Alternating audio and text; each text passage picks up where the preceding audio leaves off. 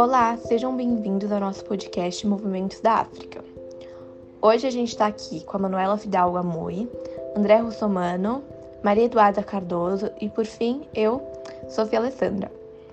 Uh, hoje nós iremos falar de um tema extremamente crítico, que é a Primavera Árabe.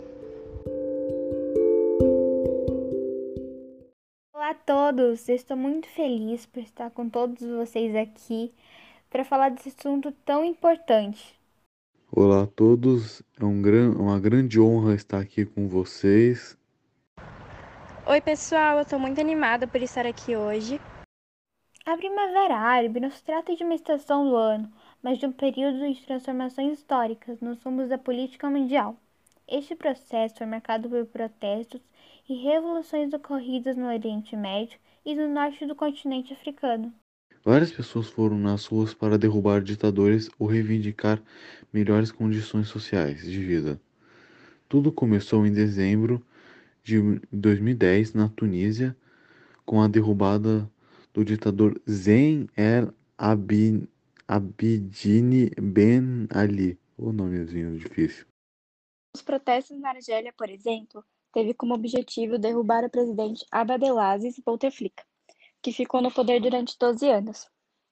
Com a insatisfação dos argelinos, o presidente realizou novas edições do país, mas acabou vencendo. Com isso, houve protestos e atentados terroristas que demonstraram o desgosto dos argelinos frente ao governo.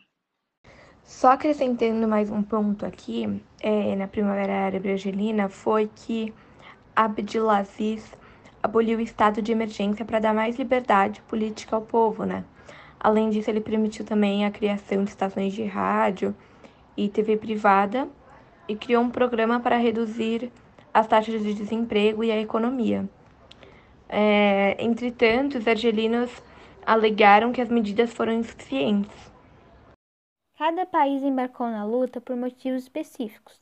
Entretanto, a população árabe tinha algo em comum nesse processo histórico, que foram as reivindicações pela escassez de democracia e liberdade, por conta dessas nações serem governadas por regimes totalitários.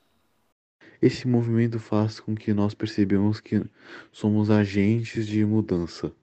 Temos que lutar pelo que acreditamos temos que parar de pensar no, que, no individualismo, assim no coletivismo. Temos que se colocar no lugar do próximo. E por último, mas não menos importante, nós todos temos direitos a ter direitos. Só para complementar, temos que estar cientes das emoções vividas pelos indivíduos daquele momento, como desespero, angústia e aflição. São palavras muito pequenas, mas machucam muitas pessoas. Isso vale também para as ações que estão crescendo ultimamente, como discriminação e preconceito. Fique agora com o ditado de hoje. Água mole, pedra dura, tanto bate até que fura. Esse ditado popular encaixa perfeitamente no nosso podcast de hoje. Fala sobre a persistência para vencer os obstáculos que estão por vir. Não desista facilmente. Lute pelos seus objetivos e pelo que você acredita.